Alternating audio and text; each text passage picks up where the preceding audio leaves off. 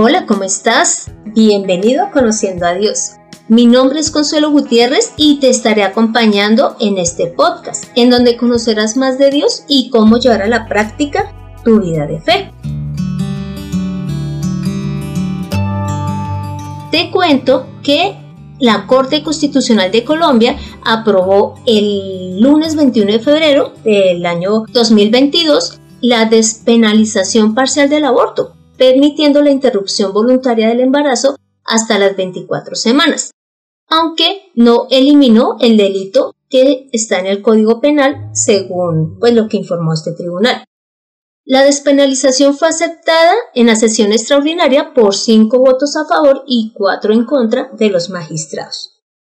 El aborto solo estaba permitido en Colombia por tres causas, que son cuando está en riesgo la vida o la salud de la madre, y cuando es fruto de una violación o un incesto, o si hay unas malformaciones en el feto.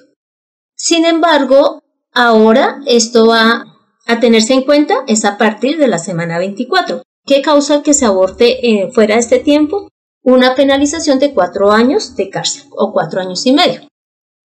Entonces, en sí, están aclarando que no es que se haya despenalizado el aborto, según como está en el Código Penal, sino que eh, será a partir de la semana 24 si se ejecuta por las causas o por unas causas diferentes a las que se acaban de mencionar.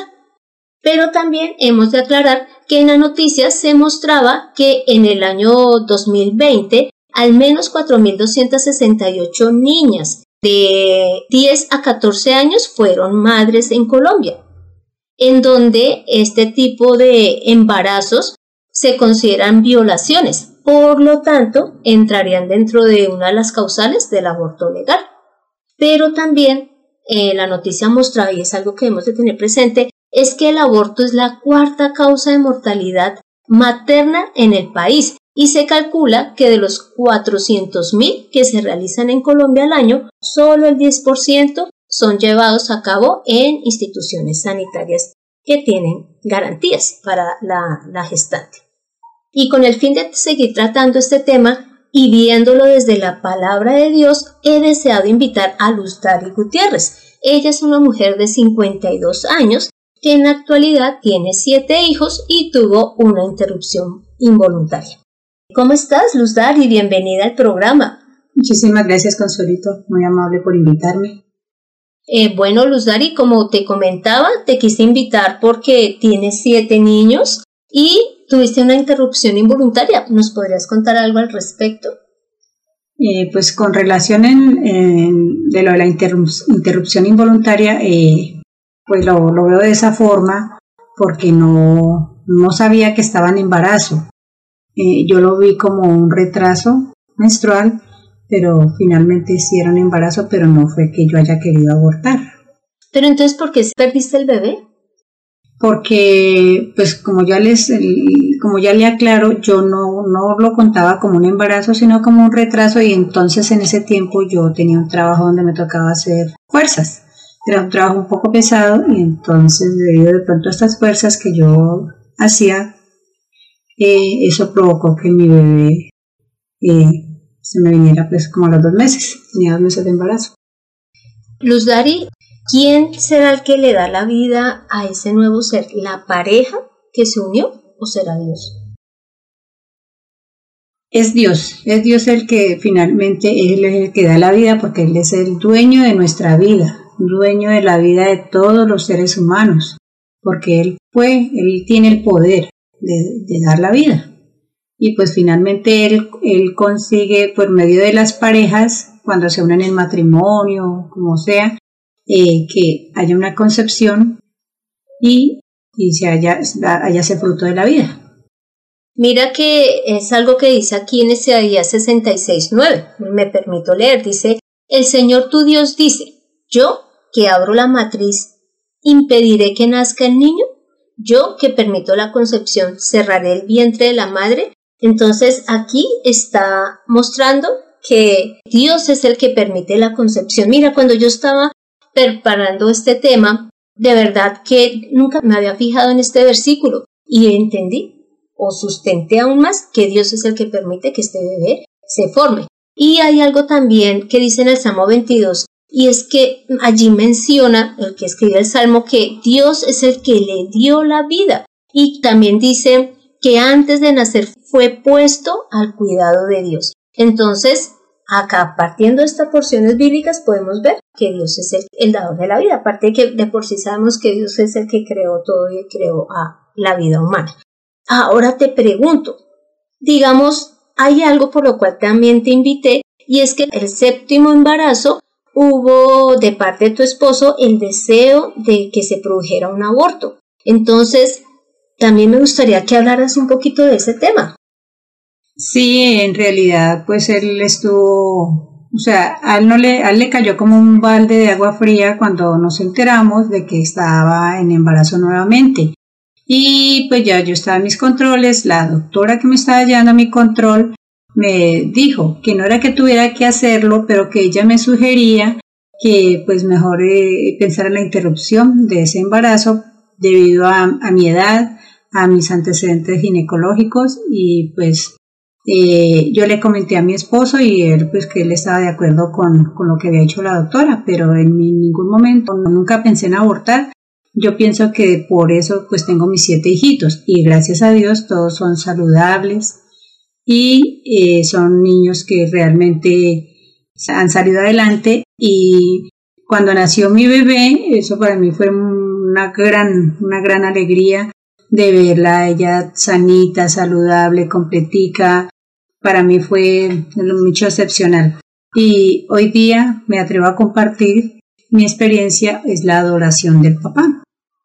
Imagínate, Luz Dari, después de que él había pues aceptado eh, la posibilidad de abortar.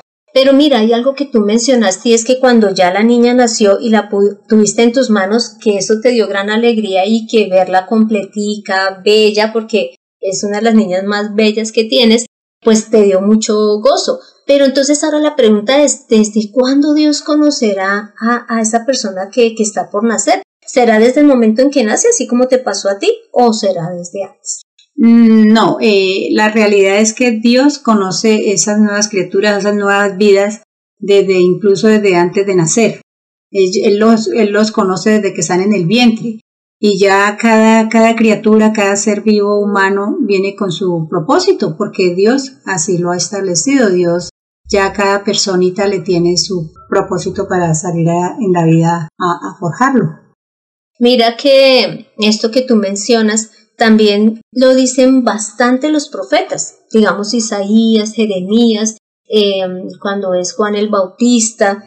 Ellos mencionan que desde el vientre Dios los ha santificado, es decir, apartado, que Dios los ha escogido y que inclusive les ha dado un propósito. En el caso de Jeremías se dice que Él los cogió para ser profeta. Imagínate en el caso de Jesús, pues es nuestro Salvador y en el caso de Juan el Bautista fue quien abrió el camino para que para la venida de Jesús. Entonces, sí, Dios nos conoce desde que estamos en el vientre. Nosotras como mamás lo conocemos es a partir del, del momento en que nace, pero Dios nos los conoce desde antes. Hay algo muy importante por lo cual una persona puede pensar en abortar y es su situación económica. Y por eso también te traje, porque yo recuerdo que cuando pues nació la última niña, solo tu esposo estaba trabajando y entonces imagínate el sustento para ya siete hijos. Entonces, ¿tú qué le dirías a una persona que tiene esa situación económica bien difícil y que de pronto esté pensando en abortar? Yo les eh, recomiendo, les, les aconsejo que no pensemos en el aborto, no es el mejor camino, no es el mejor camino, ¿por qué? Porque estamos privando a una criaturita indefensa e inocente a vivir, lo estamos privando de, llegar a la vida, eh, así como nosotros hemos vivido, hemos disfrutado, de pronto hemos tenido malos momentos, cosas así, pero la vida es hermosa, entonces que no se afanen, miren, uno nunca está solo, yo reconozco de que no teníamos, él era el que por ahí medio tenía su trabajito, porque no era ni siquiera un trabajo estable, sino pues así, como que echaba asadón por allí en una finca, luego en otra y así, pero no era un trabajo estable. Pero nunca, nunca nos faltó el plato de comida. porque es que de pronto muchas mamitas piensan es en que darle lujos a los bebés y que no tengo de dónde o cómo no.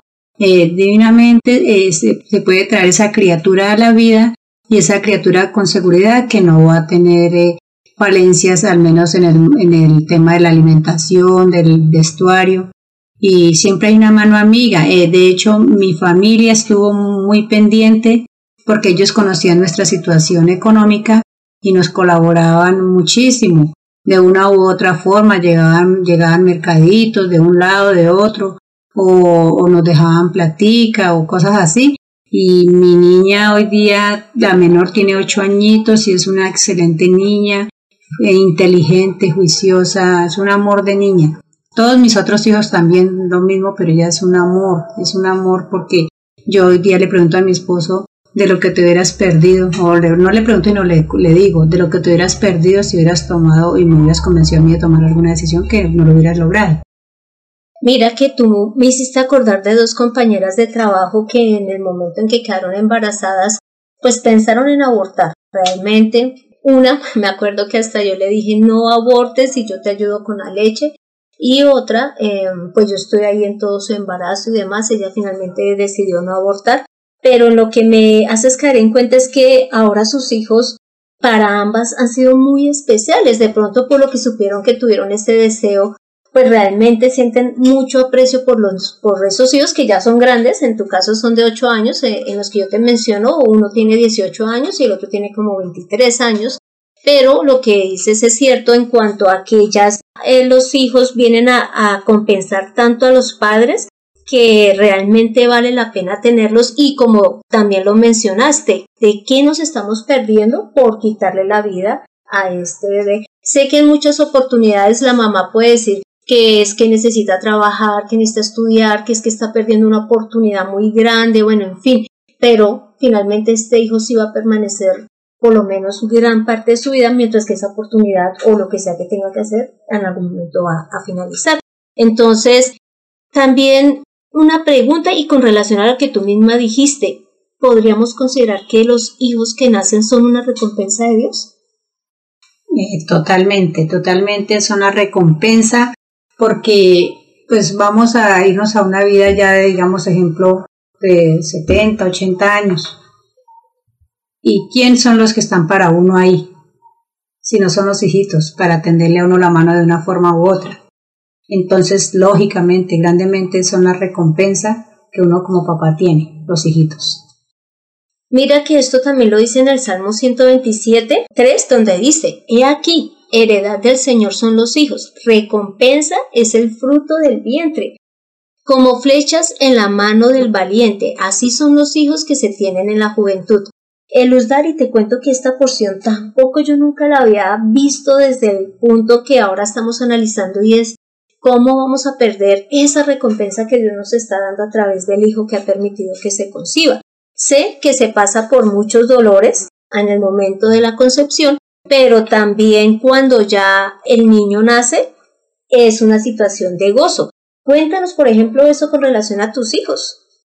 Sí, yo pienso que todas las que hemos sido madres, que hemos tenido nuestros hijos por parto natural o parto vaginal, eh, sabemos a qué nos hemos enfrentado, que son unos dolores terribles, terribles, terribles, pero finalmente llega el momento del alumbramiento, nacimiento de esa nueva vida y a uno se le olvidó por completo por todo lo que vivió hace dos, tres, cinco minuticos atrás. Porque es tan hermoso ver el milagro de la vida que, y que uno aprecia con uno con sus ojos de madre, uno aprecia semejante hermosura entonces ya uno se olvida de todo lo demás, de lo que pasó antes. Entonces esa es una forma de confirmar que los hijos son una recompensa de Dios. Bueno, como vamos ya avanzados en el tema, quiero decirte que quise trabajar este tema. ¿Por qué? Porque Dios, y según lo que hemos visto, Dios ama la vida y es el que se encarga de que se dé esa concepción pero también es el que ayuda a las madres, a los padres en, en el sustento del niño y Dios además conoce a este bebé desde antes de nacer.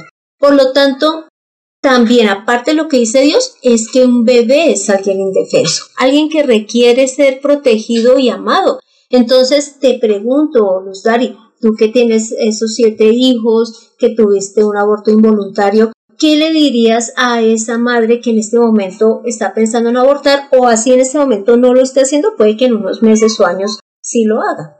Pues yo le aconsejaría a esas, a esas mujeres que a, futuro, bueno, pues estamos en la vida y uno no sabe qué caminos toma. Eh, puede ser que llegue a ser casada, tener su pareja estable o por cosas del destino eh, te falló el método anticonceptivo.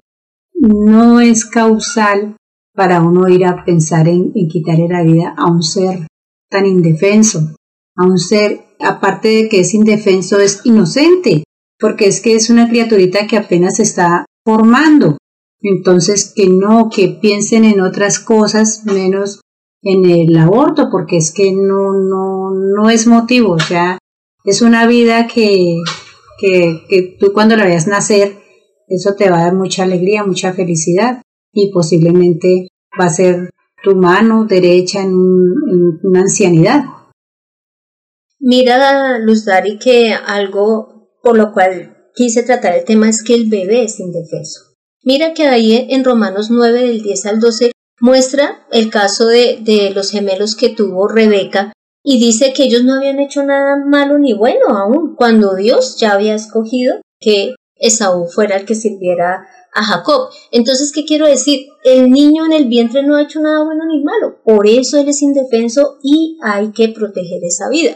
También en Proverbios 6.17 y en Deuteronomio 27.25 muestra que Dios aborrece al que derrama sangre inocente. Inclusive me va a permitir leer Proverbios 6.17 donde dice, seis cosas aborrece Jehová y aún siete abomina su alma. Los ojos altivos, la lengua mentirosa y las manos derramadores de sangre inocente. La sangre de un bebé es inocente. Entonces, por eso fue que quise tratar este tema hoy contigo. Y además, inclusive también ahí en Deuteronomio dice que Dios maldice también al que quita la vida de un ser inocente. Y pues ahí menciona que acepta soborno, es decir, cualquier tipo de pago para que esa vida termine. Entonces, finalmente, eh, ¿cuál es la, el deseo de este episodio? Y es que la vida prevalezca y más sabiendo que ha sido dada por Dios y que inclusive es una recompensa de Dios. No lo veamos como un castigo, como una carga, como una embarrada, sino como un regalo que da Dios. Más bien, cuidemos nuestra sexualidad, que también es uno de los motivos por los cuales a veces terminan decidiendo abortar por no tener esos cuidados respectivos. Entonces, Luz Dari, no sé si quieras agregar algo más o ya me acompañarías a la, a la oración. No, ya pienso que con esto finalizamos. Eh, estuvo muy bonito el tema porque yo amo la vida. Como persona amo la vida y protejo la trato de proteger lo posible la vida. Bueno, Luz Dari, entonces te pido que me acompañes a, esta oración final. Padre Santo, gracias Señor por todo lo que nos enseñaste hoy sobre el valor que tiene la vida para ti, sobre lo cómo es que tú estás atento al bebé que está eh, dentro del vientre, para ti Él no es alguien sin vida, alguien que no piensa, alguien sin derechos, sino que tú inclusive sabes el nombre de Él, sabes el propósito que le has tenido a este bebé o bebita. Señor, gracias. Tú amas la vida, en tanto así que por amor a la vida es que también enviaste a Jesús, porque valoras la vida y deseas que todos tengamos esa vida eterna. Señor, pero te pido, Padre amado, que des sabiduría y amor a las personas que en este momento están concibiendo y que de pronto han pensado en abortar, que les des ese amor y esa sabiduría para saber cómo manejar la situación y que no, no opten por el aborto. Padre Santo, tú eres el dador de la vida y nadie más no la da ni no la puede quitar. Señor amado, a ti es todo el honor y toda la gloria. Hemos orado en el nombre de Cristo Jesús. Amén. Entonces, Luz Dari, muchísimas gracias por acompañarnos. Ojalá nos puedas acompañar en otro episodio. Consuelito, a ti muchas gracias por invitarme. Bueno, tomemos la mejor decisión. Si en este momento has concebido la vida, no la quites. Aprende a servir al Señor en Conociendo a Dios. Este fue el episodio 142, en donde vimos cómo Dios es el que da la vida, la sustenta, ama al que está en el vientre, ya lo tiene para una labor en especial, inclusive sabe el nombre que le vamos a, a colocar. Entonces, este episodio busca que tú ames a este bebé que has concebido y que no busques la alternativa del aborto. Y te animo para que leas el Salmo 49, el 102 y el 104. Gracias por escuchar este podcast mientras vas camino a la primera ecografía de tu bebé. Y no olvides compartir este episodio con tus contactos y, y en todas las redes. Será de gran ayuda. Verás que la vida va a ser la que prevalezca. Y si deseas que tratemos algún otro tema en especial, no dudes en escribir al correo de mirtaconsuelog.com o dejar un comentario para saber el tema que deseas que grabemos. Soy Consuelo Gutiérrez, tu compañera en este camino. Quiero darle las gracias a José Luis Calderón por la edición de este podcast. Nuestra vida le pertenece a Dios, así que nos vemos el próximo episodio.